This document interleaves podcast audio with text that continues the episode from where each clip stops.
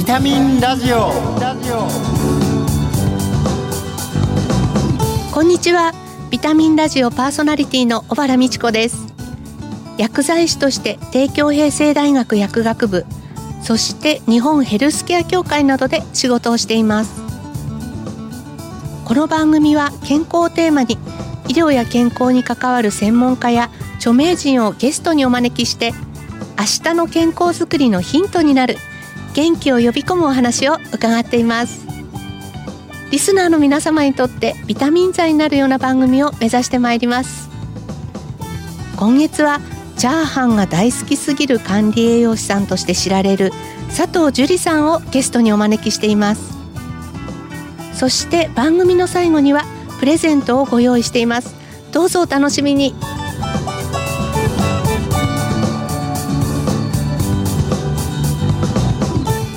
タミンラジオ。この番組は命をつなぐサラヤ株式会社の提供でお送りします。ビタミンビタミンラジオ。早速今月のゲストをご紹介いたします。管理栄養士の佐藤樹里さんです。よろしくお願いいたします。よろしくお願いいたします。今月の特集テーマは食べ過ぎ飲み過ぎに注意しようです。2回目の今日は糖質コントロールで食事を見直そうと題してお話を伺います。チャーハンが大好きすぎる管理栄養士さんとして知られる佐藤樹里さんですが、大学ご卒業後、スポーツジムで水泳のインストラクター兼管理栄養士として勤務されていたということで、ご自身もずっとスポーツをされてたんでしょうか？はい、しておりました。3歳から水泳をやって、中高はソフトボール部。で、社会人になってからはフルマラソンに出たり、ええ、最近は筋トレをして先日あのボディコンテストに出たぐらいハマっております。すごい華奢なイメージがあるんですけど。もう頑張って筋肉つけております。えーえー、その3歳の水泳っていうのは何かきっかけはあったんですか？全く覚えてないんですけど、多分母がもう、入れ入れって感じで入れさせられたんだと思います。得意種目は何になりますか？得意種目は平泳ぎですね。はいあのソフトボールでは部長さんだったんですよね。はい、そうです、はい、キャプテンを務めさせていただいてました。あのソフトボールの魅力っていうのはどんなとこにありました？やっぱりチームスポーツでチーム一丸となってこう勝利に向かって突き進んでいくところが私は結構好きです。はい。なるほど。あのスポーツ指導の一環としてこう食トレとか食事トレーニングを取り入れる場合ってあると思うんですけれども、はいこの管理栄養士さんとしてどのようなポイントを啓発されたいですか？はい、えっと、私自身そのソフトボールやっていたので、はい、あの野球チームに指導させていただくことがあって、その時によく思ったのが、あの、三合飯。はい。ってご存知ですかね、ええ、昔ながらのチームでよくあるんですけれども、白米だけ3合を、はい、とにかく食べろみたいなチームが、やっぱり未だによくあって、で、それですと、まあ、ね、食べる量を増やすっていうためには、まあ、いいのかもしれないんですけれども、やっぱり栄養バランスが糖質だけに 偏りすぎるっていうのがあるので、はい、やっぱり私としては、タンパク質とかビタミン、ミネラルですね、しっかりと他の栄養素も取っていただきたいっていうのは、もうずっと言い続けたいところです。そうですよね。そうなんですね。強豪の中学校のチームとかでもありますね。はい。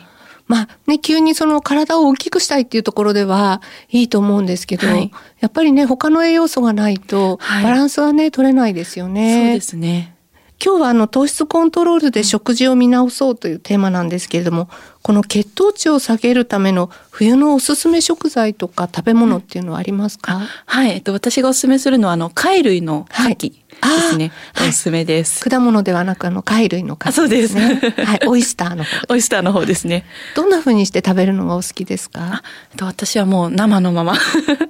生牡蠣が好きなんですけれども、そうですか。牡蠣ってその亜鉛がすごく豊富な食材でして、はい、で、亜鉛っていうのが、あの、インスリン分泌を調整する役割があるので、亜鉛不足の方ってインスリンが、分泌の不足があるので、はい、やっぱり血糖値を下げるためにインスリンっていうのはすごく大事なものなので、はい、しっかりと亜鉛を取っていただきたいっていうのがあります。牡蠣は好き嫌いも結構あると思うんですけど、ね、他になんか亜鉛が入っているような食べ物っていうのはあるんですか？はい。他だと、あの、ごまとかナッツ類にも結構豊富に含まれていたり、あとは、私はココア、ピュアココアを結構おすすめしておりますね。はい、ピュアココアをカロリーゼロのラカント S を入れて飲んだりすると結構あの美味しく亜鉛が取れますね。ああ、それだとなんかすごく手軽で、はい、なんか毎朝楽しめそうですよね。はい、そうです。はい。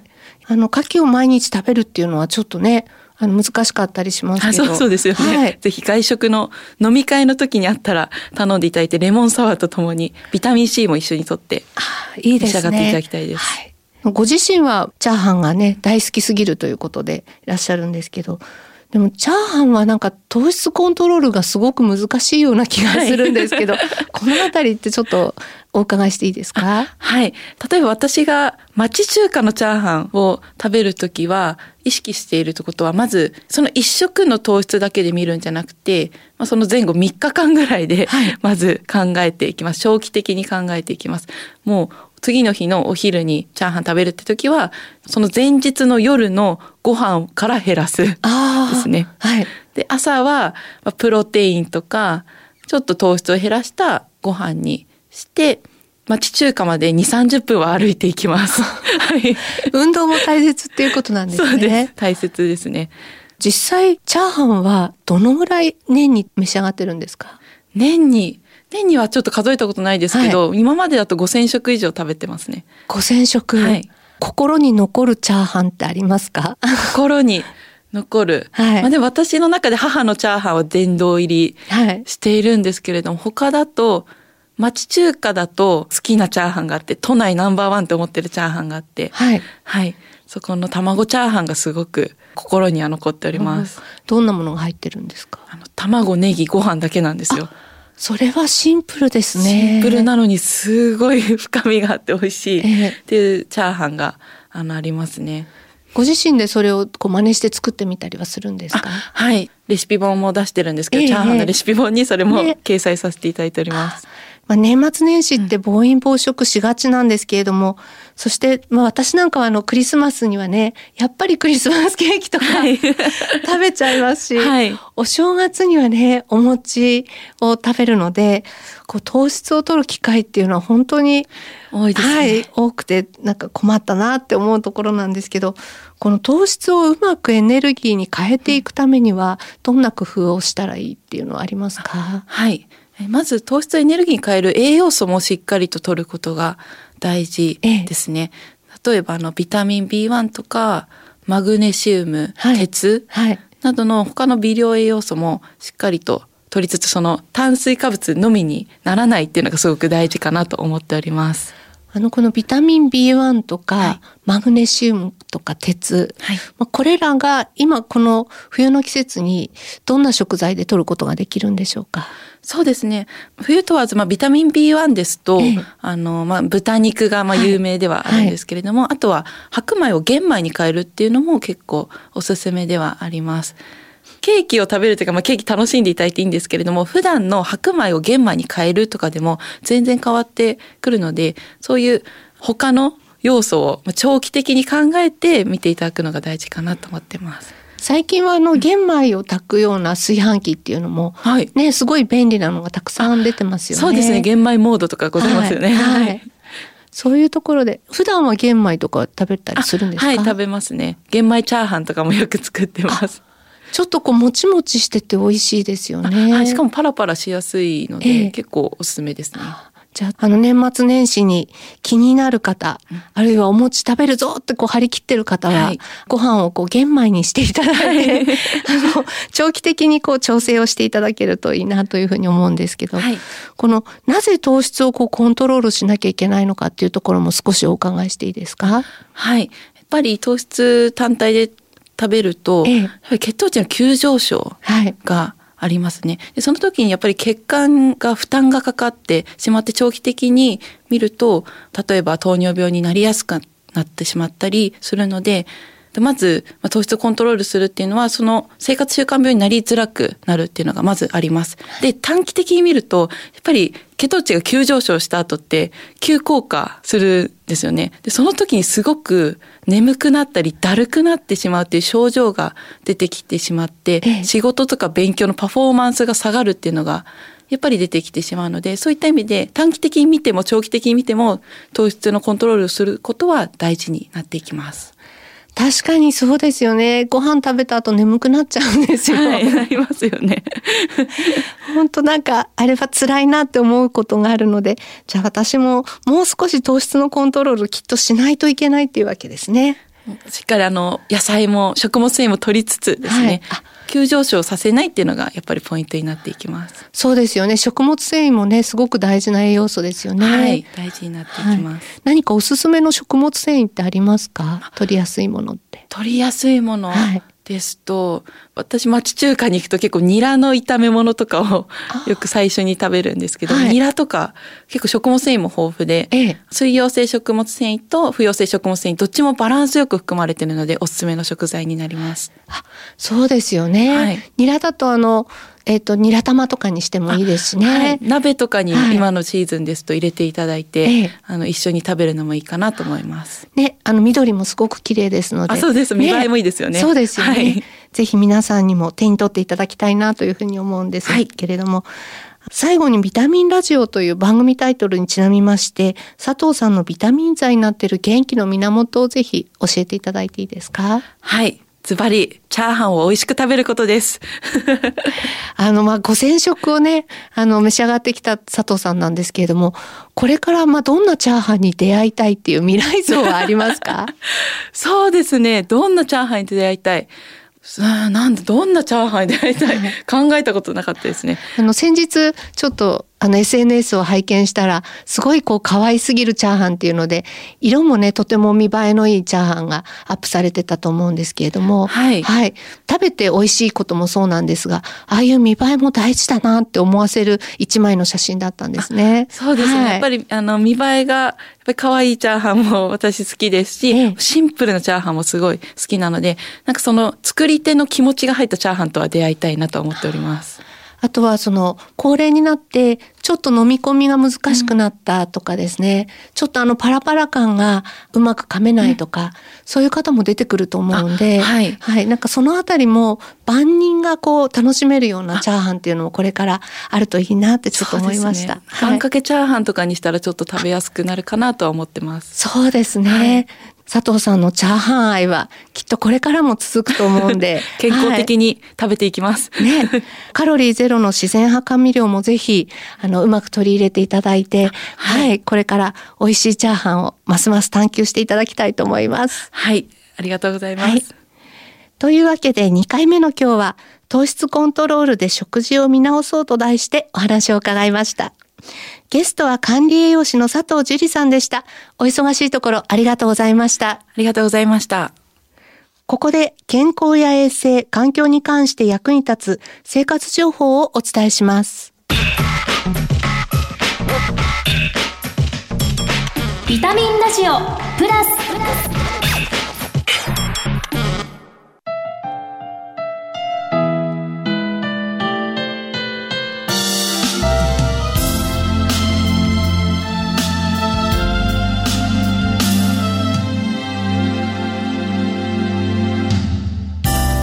こんにちは。ラジオ日記アナウンサーの藤原奈々香です。今年も残すところわずかとなり、年末年始の準備をする時期になりました。お正月を迎えるのに欠かせないのがおせち料理。その起源は中国から暦や年中行事が伝わったことに始まります。おせち区と呼ばれる行事食が江戸時代後期から明治時代になるとお重に詰めたスタイルが一般化し昭和からおせち料理と呼称されるようになりました。祝い魚口取り酢の物焼き物煮物など縁起の良いお料理を何段にも重ねられた重箱のおせち料理はめでたいことを重ねるという意味が込められています。実はおせち料理をはじめお正月の食事は保存のため砂糖が多く使われることから全体的に糖質が高めです。黒豆や栗きんとん伊達巻きなどの甘みが強い食材をはじめお雑煮のお餅などは1個あたり 25g くらいの糖質量があります。いつもより多めの糖質量の摂取に加え運動不足が重なりお正月太りとなってしまうのです。糖質の多くは体のエネルギー源となりますがエネルギーとして使われなかった糖質は中性脂肪として蓄えられます。また糖質の摂りすぎは血糖値や中性脂肪値にも影響するので注意が必要です。そこでおすすめなのがロカボの食べ方です。1食の糖質量を 20g から 40g にかつ間食 10g 分も含めて1日の糖質量を 70g から 130g に抑えると適正な糖質摂取量になります。お正月太りの原因にならないよう家で過ごす時間を利用して今年は糖質を抑えた手作りのおせち料理に挑戦するのはいかがでしょうか。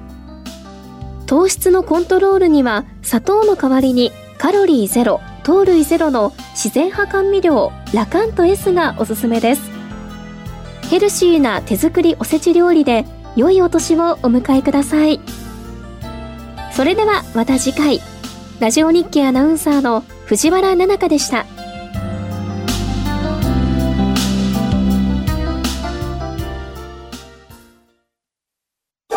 あなたの知らない皿や衛星の皿やあなたの知らない皿や環境の皿やあなたの知らない皿や健康の皿や。みんなのため地球のため日本で世界であんな場所でこんな場所であなたもきっと出会っているはず。あなたの暮らしにそっと命をつなぐサラビタミンラジオ。え食に関してはいろんな誘惑があると思うんですけれども一食一食というよりこう長期的に見て年末年始のお食事もあのバランスの取れた楽しい時間にねしていただきたいなというふうに思います。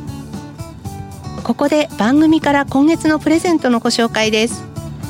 手肌と地球に優しいヤシの実洗剤とカロリーゼロの自然派甘味料ラカント S そして新感覚の手指消毒ローションアルソフト携帯用の3点セットです。抽選で5名様に差し上げます。締め切りは12月20日です。ご希望の方は番組のサイトからご応募いただけます。お聞きのビタミンラジオ本放送時間は金曜夕方5時20分から。再放送は明日の夕方5時40分からです。放送後はラジコのタイムフリーやポッドキャストでもお聞きいただけます。次回の放送は1月5日です。番組パーソナリティの小原美智子でした。今年も番組をお聞きいただきまして本当にありがとうございます。新年この時間にまたお会いしましょう。どうぞ皆様良い年末年始をお過ごしください。